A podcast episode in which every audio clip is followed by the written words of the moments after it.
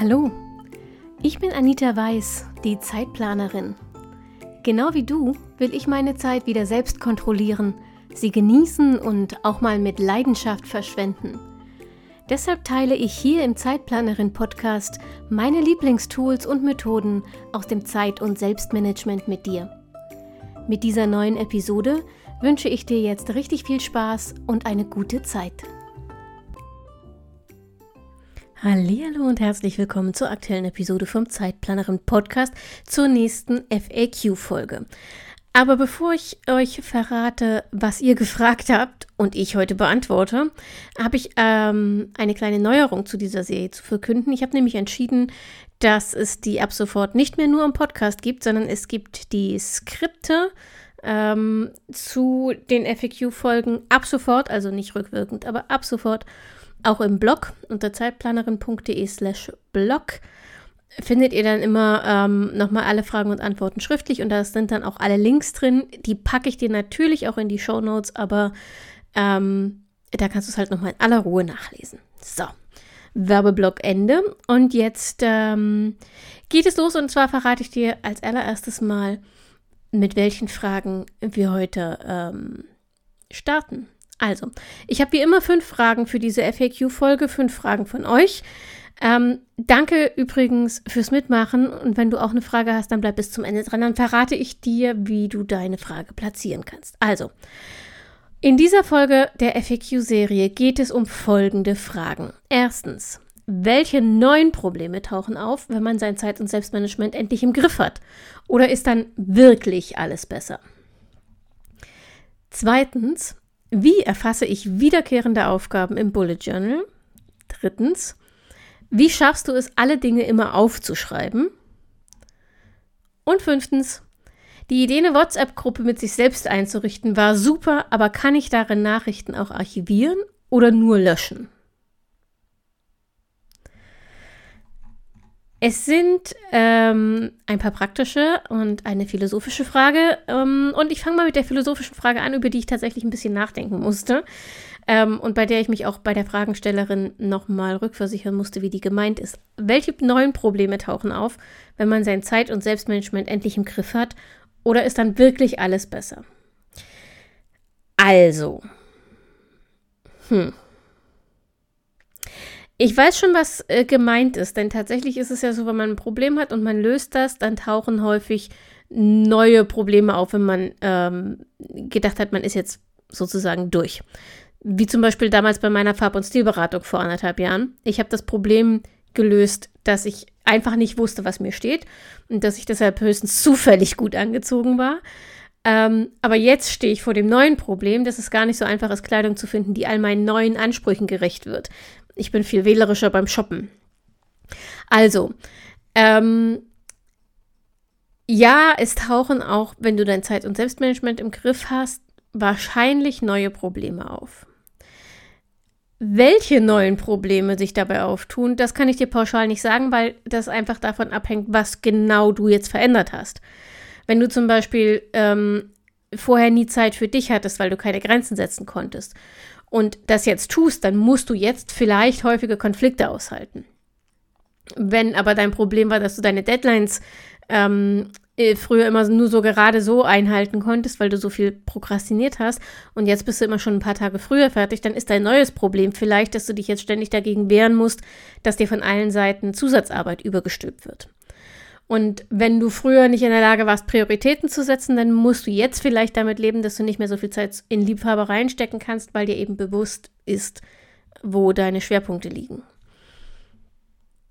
Also, so viel zu dieser Frage. Ja, auch wenn dein Zeitmanagement-Problem ähm, gelöst ist, wenn du deine Zeit- und Selbstmanagement im Griff hast, werden weiter Probleme auftauchen und vielleicht auch solche, mit denen du überhaupt nicht gerechnet hast. Das ist aber tatsächlich kein Grund, sich jetzt nicht auf den Weg zu machen. Denn diese Probleme, die dann vermeintlich neu auftauchen, waren normalerweise auch vorher schon da. Du hast sie nur nicht oder noch nicht bemerkt, weil sie von den alten noch überdeckt waren. Das ist wie bei diesen elenden Bergwanderungen, wenn du die Alm siehst und denkst, du hast es endlich geschafft, nur um dann an der Hütte zu bemerken, dass sich der Weg dahinter noch viel steiler nach oben schlängelt. Und es ist, wie es ist. Wenn du wissen willst, wie es vom Gipfel aussieht, musst du da durch. Aber wenn du mit den richtigen Erwartungen daran gehst, dann kann es sein, dass dir jedes neue Problem sogar Spaß macht. Du darfst halt nicht erwarten, dass du glücklich und zufrieden lebst, nur weil du organisierter bist. Das ist wie mit dem Abnehmen. Mit 10 Kilo weniger bist du schlanker. Punkt. Glücklicher wirst du nur, wenn du dich glücklich sein lässt. Und das hat in der Regel nur sehr am Rande mit deinem Gewicht, mit deinem Zeitmanagement, mit deiner Organisiertheit oder mit sonst irgendwas zu tun, sondern eben einfach nur damit, wie du mit dir selbst umgehst. So, und wenn du aber jetzt dein Zeitmanagement-Problem gelöst hast und mit den neuen Problemen überhaupt nicht weiter weißt, dann weißt du ja, was zu tun ist. Ähm, reich sie einfach als Frage für diese FAQ-Serie ein. Und wie gesagt, am Ende der Folge sammle ich dir nochmal alle Möglichkeiten, wie du so eine Frage bei mir loswerden kannst. Kommen wir zu Frage Nummer zwei. Wie erfasse ich wiederkehrende Aufgaben im Bullet Journal? Okay, die Antwort halte ich kurz und knackig, weil äh, du sie schon kennst. Jedenfalls, wenn du regelmäßiger Podcasthörer oder Podcasthörerin bist, dann weißt du nämlich, dass es letzte Woche eine ausführliche Folge zu genau dieser Frage gab. Also hör dir einfach die Podcast-Folge von letzter Woche nochmal an oder ähm, schau dir den Blogpost dazu an, verlinke ich dir alles in den Show Notes. Frage Nummer drei. Wie schaffst du es, alle Dinge immer aufzuschreiben? Die Frage ähm, ist mir schon ein paar Mal gestellt worden, weil ähm, ich euch ja immer erzähle, dass ihr immer alles und sofort notieren sollt. Also es geht um die Aufgabensammelliste, ne? Ähm, und dass ihr da immer alles sofort notieren sollt, um euer Hirn zu entlasten und ein zuverlässiges Sammelbecken für alle Aufgaben zu haben. Aber Freunde, lasst uns mal Klartext reden, das ist der Idealzustand. Ja? Also die Antwort auf die Frage, wie ich es schaffe, alle Dinge mal aufzuschreiben, lautet gar nicht. Ähm, auch ich schaffe es nicht immer, alles aufzuschreiben. Punkt. Manchmal liegt das daran, dass mein Gehirn wie so ein entgleister D-Zug unterwegs ist und der Waggon mit der Aufgabe, die ich aufschreiben wollte, schon vorbeigerauscht ist, bevor ich meine Sammelliste auch nur öffnen konnte. In dem Fall sitze ich dann davor und weiß noch, dass ich was aufschreiben wollte, kann mich aber nicht mehr erinnern, was. In anderen Fällen ähm, bin ich unterwegs und mir ruft jemand eine Aufgabe zu. Also du weißt schon so, so, Situationen im Büro, wenn du den Mantel schon anhast und dein Kollege oder deine Kollegin dir bei der Verabschiedung noch ein Denkst du daran, das zuwirft. Dann kram ich mein Bullet Journal in der Regel auch nicht extra raus. und kann dann folglich nur hoffen, dass ich rechtzeitig, bevor wir uns wiedersehen, daran denke, was auch immer er oder sie wollte, dass ich erinnere. Ähm, ich versuche allerdings meine nicht aufgeschrieben Quote so weit wie möglich zu senken. Und das geht, indem du deine Aufgabenliste nach zwei Kriterien einreichtest. Erstens, du sorgst dafür, dass sie jederzeit leicht zugänglich ist. Und zweitens, dass es einfach für dich ist, darauf schnell eine Aufgabe zu notieren.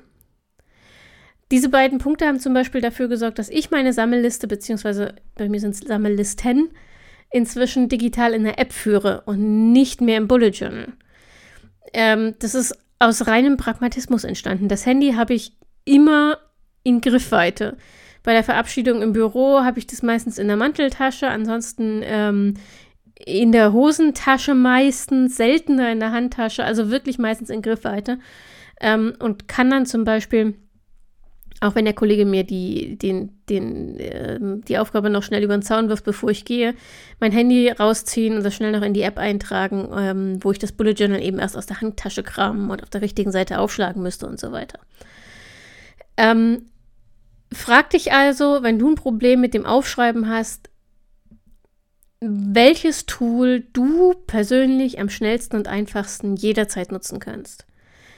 Hast du wie ich dein Handy immer dabei, dann such dir eine App, um darum deine Sammellisten zu führen und übertrag die dann abends in dein Bullet Journal an die richtige Stelle. Hast du immer ein kleines Notizbuch in der Hosentasche? Solche Leute gibt's auch. Dann nutz das und schreib's da auf. Es gibt kein richtig oder falsch, aber damit du immer alles aufschreiben kannst, musst du dafür sorgen, dass du ein Tool hast, das überall, jederzeit, schnell und leicht für dich zu erreichen ist. Nächste Frage. Die Idee, eine WhatsApp-Gruppe mit sich selbst einzurichten, war super, aber kann ich darin Nachrichten auch archivieren oder nur löschen? Also, Erstmal gehen die Credits für diese brillante Idee an Sabine von Die Mama wird es schon richten, ähm, die hier im Podcast schon mal in einem Interview bei mir war und davon berichtet hat, wie sie ihr wahnsinniges Sportprogramm mit drei Kindern, Job und Haushalt unter einen Hut bekommt. Die Folge heißt äh, Mom Hacks. Ich verlinke sie dir in den Show Notes, ähm, aber du kannst auch einfach danach suchen. So, bei dem Workaround, den sie damals vorgestellt hat, konntest du Nachrichten an dich selbst leider nicht archivieren, sondern wirklich nur löschen. Inzwischen musst du nicht mehr mühselig eine Gruppe gründen, ähm, um dir selbst Nachrichten zu schicken. Dafür musstest du ja einen deiner anderen Kontakte missbrauchen, weil das mit dir allein nicht ging und den musstest du dann wieder rauswerfen und so weiter. Vor einigen Monaten hat WhatsApp ähm, die Funktion, sich selbst in einem Chat Nachrichten zu schicken, standardmäßig ausgerollt. Du hast die jetzt automatisch. Aber auch in diesem Chat mit dir selbst gibt es derzeit nur die Option, Nachrichten zu löschen. Zumindest habe ich keine Archivierungsfunktion gefunden. Wenn dir das anders geht und du weißt, wie man Nachrichten zwar aus dem Chat schießen kann, damit es einen nicht mehr stört, sie aber wieder ähm, finden kann in Archivordnern, dann schick mir gerne eine E-Mail oder eine Nachricht auf Instagram. So, und die letzte Frage. Ich glaube, die habe ich in meiner Liste ganz vergessen vorhin, oder? Oh, ich habe eine Frage unterschlagen. Also es gibt natürlich noch eine letzte Frage. Wer bis fünf zählen kann, ist eindeutig im Vorteil. Ich bin nicht sehr kreativ. Glaubst du, ich kann trotzdem ein Bullet Journal führen? Ich habe zu dieser Frage schon eine ganze Podcast-Folge gemacht und einen eigenen Blogpost. Sind ebenfalls verlinkt in den Shownotes und im Skript zu dieser Episode auf zeitplanerin.de schau dir die gern einfach nochmal an, wenn du es ausführlich haben willst. Ja, an dieser Stelle kurz und bündig. Es braucht keinen Funken künstlerisches Talent, um ein Bullet Journal zu führen. Das Bullet Journal soll dir zwei Dinge ermöglichen: produktiver zu werden und achtsamer durchs Leben zu gehen. Und dafür brauchst du ein Buch, einen Stift und eine kluge Struktur. Du musst nicht malen, nicht zeichnen, stempeln, lettern, kleben oder dekorieren. Und ich habe übrigens in der Antwort bewusst von künstlerischem Talent und nicht von Kreativität gesprochen. Kreativität ist nämlich jedem von uns gegeben. Jeder von uns ist kreativ, jeden Tag, jeder auf seine Weise. Wenn du für deine Familie kochst, ist das ein kreativer Akt. Wenn du deinen Kindern vorliest, ist das Kreativität. Selbst Wäschefalten ist kreativ, womit übrigens auch bewiesen wäre, dass Kreativität durchaus langweilig sein kann. Wann immer du etwas erschaffst, bist du kreativ und wenn du nur eine heimelige Atmosphäre beim Netflix-Abend schaffst. Völlig egal. Also stell dein Licht nicht so unter den Scheffel, wahrscheinlich bist du kreativer als du denkst, aber nein, künstlerisches Talent oder auch nur künstlerische Geduld brauchst du nicht, um ein Bullet Journal zu führen. Dafür brauchst du nur ein Buch, einen Stift und eine kluge Struktur. So, damit sind wir am Ende ähm, mit den Fragen und ich hatte dir ja versprochen, dir am Ende der Folge noch zu verraten, wie du deine eigene Frage einsenden kannst. Du hast dafür ähm, eigentlich jede Menge Möglichkeiten. Am einfachsten ist es per E-Mail oder Instagram. Also schick mir eine E-Mail an info@zeitplanerin.de oder äh, schreib mir auf Instagram einfach eine DM oder kommentiere den Post zu dieser Episode. Das Profil heißt dort einfach nur Zeitplanerin findest du, bin ich sicher, gibt es nicht so viele von. Ähm, darüber hinaus, wenn du nicht auf Instagram, aber auf Facebook unterwegs bist, schau mal, da gibt es auch eine Seite, die heißt ebenfalls Zeitplanerin. Auch darüber kannst du mir eine Nachricht schicken. Und ansonsten fällt mir gerade nichts ein. Aber irgendwo, ach ja, äh, du kannst mir auch eine WhatsApp schicken. Äh, auf zeitplanerin.de slash Impressum steht meine Handynummer. Also im Zweifel, du findest Möglichkeiten, mich zu kontaktieren. Da bin ich mir unfassbar sicher. Ähm, ich freue mich von dir zu hören. Ähm, ich freue mich auf die nächste Folge, auch wenn es keine FAQ-Folge wird. Wir hören uns nächste Woche wieder und bis dahin, denk immer daran.